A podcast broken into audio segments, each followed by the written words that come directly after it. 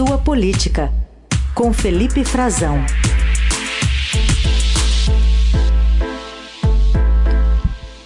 Tudo bem, Frazão? Bom dia. Oi, Carol. Bom dia para você, bom dia para os nossos ouvintes, bom dia, Raíssen Abac, bom dia para todo mundo que tem e que não tem valores a receber, né? Eu não é. tenho. Bom dia. A gente também não tem, não, viu? É, a gente consultou o site do Banco Central, mas nota fiscal paulista tem, né, Heisen? Conseguiu aí? Eh, graças a você, Carol. Então, já que sempre está me provocando, Carol mais cedo deu aqui a informação. Aí eu ouvindo a informação, fui rapidinho e já resgatei meus R$ 8,78. Estou preocupado com os amigos que vão aparecer agora. Opa! Aí, aí, que quantia, hein, Raíssa? Sabe, aqueles é amigos que o cara sumido, que você não vê faz tempo, de repente aparece. Tem, tem, tem. tem. Como... Tem Ô, Frazão, eu queria que você começasse a contar pra gente um pouquinho sobre é, a temperatura, né? Com que, com que vai lidar o presidente, a comitiva presidencial chegando à Rússia logo mais. Ele tweetou faz 12 minutos, lá de dentro do avião, dizendo que já estamos no espaço aéreo russo, né? Avisando do fuso horário, que são seis horas a mais por lá. Quando pisar ali mesmo em Moscou, o que, que vai encontrar o presidente com todas as atualizações que a gente teve? É, eu, eu acabei de, de ver, estava me atualizando também, Carol, sobre o deslocamento aéreo do presidente. Né? Ele já está na Rússia, na prática, né? já está, de fato, em território russo. Está, inclusive, Carol, dando margem, é, de certa forma, a dizer que aos seus seguidores para dizer que tem algo a ver com a chegada dele, o anúncio hoje também pelo Ministério da Defesa russo de que inicia né, a retirada de, de, de tropas na fronteira com a Ucrânia. É, não se sabe ainda o tamanho dessa desmobilização. Se sabia que a Rússia sempre pregou nas últimas semanas que havia uma certa histeria do Ocidente, dos Estados Unidos, da Europa, uh, que seus, seus exercícios na fronteira, exercícios militares sem igual, né, com mais de 100 mil soldados, segundo as estimativas divulgadas pelos países do Ocidente também, uh, que era tudo legítimo, que havia uma certa um exagero, uma histeria, mas que isso iria acabar, tinha data para terminar e que seria por volta agora do dia 20. Ah, então, o Bolsonaro acabou de fazer essa publicação comentando, né, meio que informando é, para sua rede é, essa decisão, e claro, isso dá margem, dá, já está dando margem a uma interpretação de que tem a ver com a, com a chegada dele, como se fosse um ato do presidente Bolsonaro, né? O pacificador. Um, o pacificador, muito bem, cara, o mediador, né, o, homem, o, o mensageiro da paz. Não é nada disso, né? Bolsonaro não está indo à Rússia, gente. Vamos, é preciso repor a, a verdade. Não está indo à Rússia nessa posição de mediador. Ele mesmo deixou muito claro nos últimos dias que não era ele, não faria esse papel, ele não tem esse papel. É, não, sequer o Brasil tem, já teve no passado essa posição, de, se tentou se colocar como mediador de alguns conflitos, até conseguiu, mas não é o, o perfil do presidente Bolsonaro. Ele não está indo como o, o chanceler eh, alemão, Olaf Scholz, e aí chanceler, não, não primeiro-ministro, ele é o primeiro-ministro, não o ministro das Relações Exteriores, como a gente usa aqui, mas é, hum. é usado, usado na Alemanha como chanceler, o, o, a posição do primeiro-ministro, é, como está indo, como foi o presidente francês Emmanuel Macron. Uh, Bolsonaro não tem esse prazer na, na, grande diplomacia de alto nível político. Ele já, a gente viu com quão deslocado ele ficou uh, na Itália, no G20 no ano passado. Sequer tinha essa experiência diplomática. Ontem acabou dando uma declaração sem pé nem cabeça também, um pouco estapafúrdia uh, sobre, sobre o conflito, tentando, dizendo que a gente, ah, a gente sabe que, que interesse tem, não vou falar sobre isso.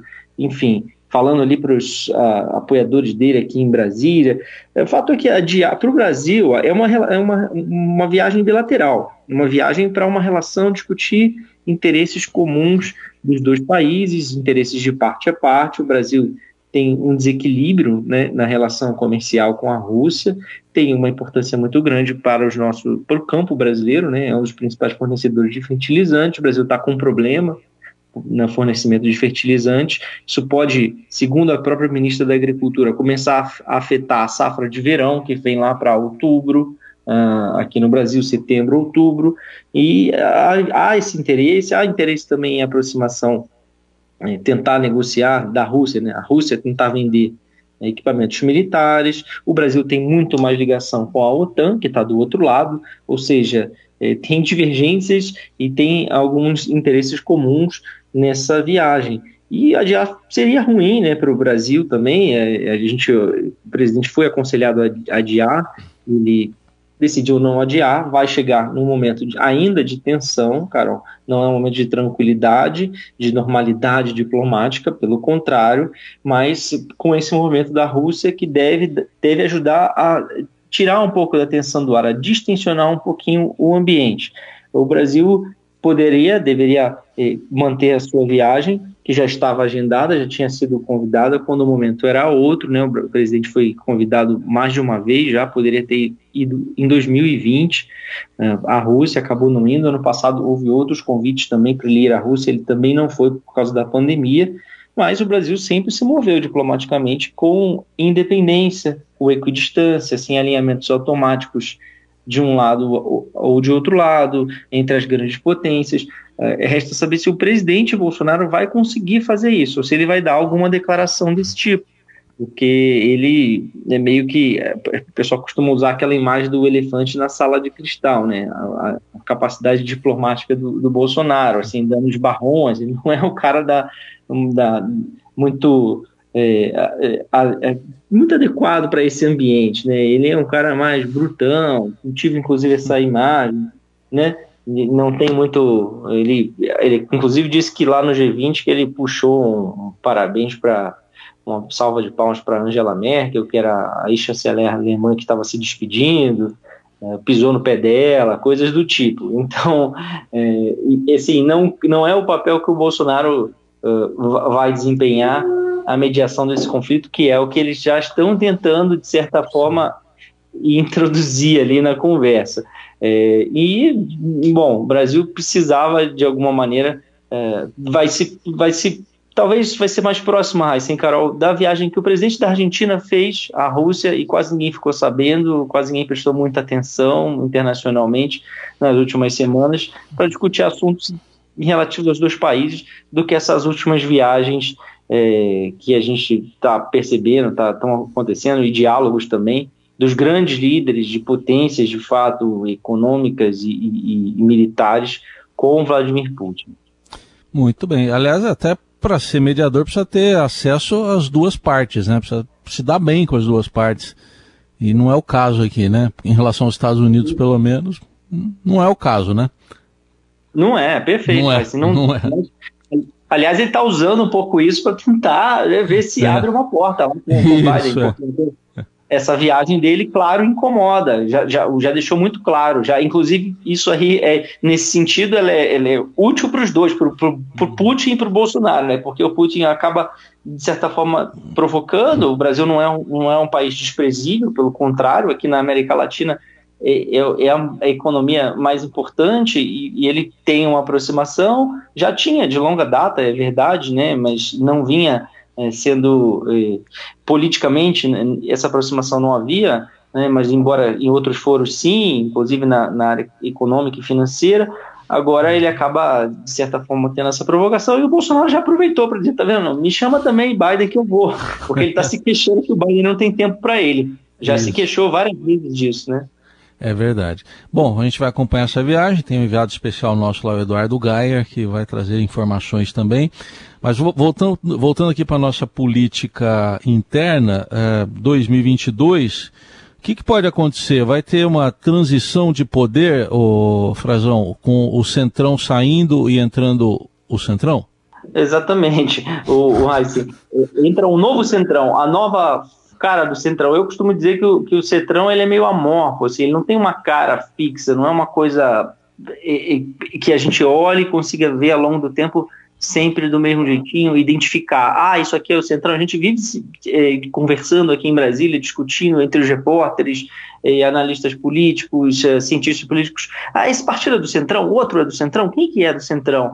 Qual é o Centrão agora? Qual é a atual composição do Centrão? Tudo isso porque o Centrão é informal, né? Não existe um bloco, é, às vezes até existe durante um, um, um, período pequeno de tempo, eles formam um bloco, falam, ah, aqui está o bloco do Centrão, e alguns meses depois aquilo se desfaz. Formalmente ele se, se dissolve na Câmara e, e, e, atuam segundo os interesses deles próprios. O que acontece, assim, que acho que é muito interessante, ontem é, nosso colega o Lauriberto Pompeu fez um levantamento, o Estadão publicou um, um, levantamento da, da expectativa de crescimento das bancadas, né? É, depois dessa de março, que é a janela de transição partidária, quando os, os deputados podem trocar de partido sem perder o mandato. E, e isso ela mostra, né, a expectativa deles é de que, de fato, é, dê sequência a uma transição mesmo é, do poder, é, uma transição é, geracional, uma transição é, de, de, poder dos partidos. E em outro aspecto, não só da Câmara, é, eu, eu, lembro que isso ocorreu também, assim, nas eleições municipais de 2020. A gente já viu um pouco dessa transição com, mais uma vez, o, o MDB, o antigo PMDB, o, o Movimento Democrático Brasileiro, é o mesmo partido, perdendo, a, perdendo prefeituras, encolhendo, ainda que mantenha a liderança, o PSDB, que tinha o segundo maior número de, de prefeituras, também encolhendo, o PT, que já vinha encolhendo é, diante, né, já, encolhendo ainda mais, desde que o, o perdeu o, o governo federal uh, e, e, o PT encolhendo ainda mais, caindo para um número muito ínfimo de prefeituras, é, e ficando fora das, do, do, top 10 no Brasil. Ou seja, está tendo uma troca e quem está subindo é o Progressistas, o PSD do, do ex-prefeito Gilberto Kassab, o PL do Valdemar Costa Neto, o Republicanos, o partido que foi fundado ali por bispos da Igreja Universal do Reino de Deus. Esses partidos é que estão crescendo mais. E isso está se reproduzindo também no Congresso. As bancadas do, do PSDB, a bancada do MDB, elas já são bancadas menores que esses partidos. E a expectativa de, de vários desses líderes, o Luiz Nunes Ferreira falou recentemente sobre isso, o ex-chanceler, ex-senador por São Paulo, um nome importante do partido, é, vários líderes e, e observadores da política aqui em Brasília falam isso nos bastidores. Isso vai acontecer nessas eleições. Essas eleições vai marcar de vez uma transição. A expectativa é que esses partidos eh, saiam partidos pequenos, partidos menores. Tasso Gereissati, que presidiu o PSDB, o senador eh, do Ceará, ex-governador, também tem esse entendimento de que o PSDB vai ter uma participação menor, vai se tornar um partido menor e que é preciso entender essa realidade. Daí a gente vê, esse porquê desse tanto balão de ensaio de vamos fazer federação aqui, vamos se reunir, vamos formar uma nova frente, uma federação mais ampla, e hoje tem reunião, inclusive aqui em Brasília, sobre isso, justamente para discutir federação entre MDB, entre, P, entre o PSDB e entre o União Brasil, que é um partido que deve perder alguns nomes aí, é a junção, a fusão já autorizada do PSL com o Democratas, o antigo PFL, e é uma, um novo partido, uma nova força partidária, pelo menos para essa eleição, com muito dinheiro, com muito recurso. E é isso que está por trás: recurso para que esses partidos consigam sobreviver nessas eleições, não sumir do mapa, não sair delas muito pequenas, porque a projeção que tem é que os partidos do Centrão, PL, Progressistas e PSD, cresçam muito mais. Então, eles precisam assegurar acesso a esses recursos e reeleger deputados para poder manter nos próximos anos uh, acesso a esses fundos públicos. É isso que está por trás dessas discussões todas, muito embrionárias, muitas delas são balões de ensaio que não vão adiante. Mas é só para a gente explicar o porquê desse momento, dessa transição e porquê de tanta discussão. Tem partido que está discutindo federação, formar federação com outros três ou quatro federações diferentes. Ou seja, a gente vai ver isso por um pouquinho mais de prazo, até maio, por causa das decisões é, da justiça que, que autorizou, né, o judiciário, a justiça eleitoral autorizou essas discussões se prolongarem um pouco mais, mas tudo isso é por sobrevivência, Raíssa. Muito bem. Bom, panorama para a gente começar a acompanhar a semana. Frazão volta na quinta a conversar conosco. Obrigada, Frazão. Obrigado, Carol, Heisen. Uma excelente terça-feira a todos.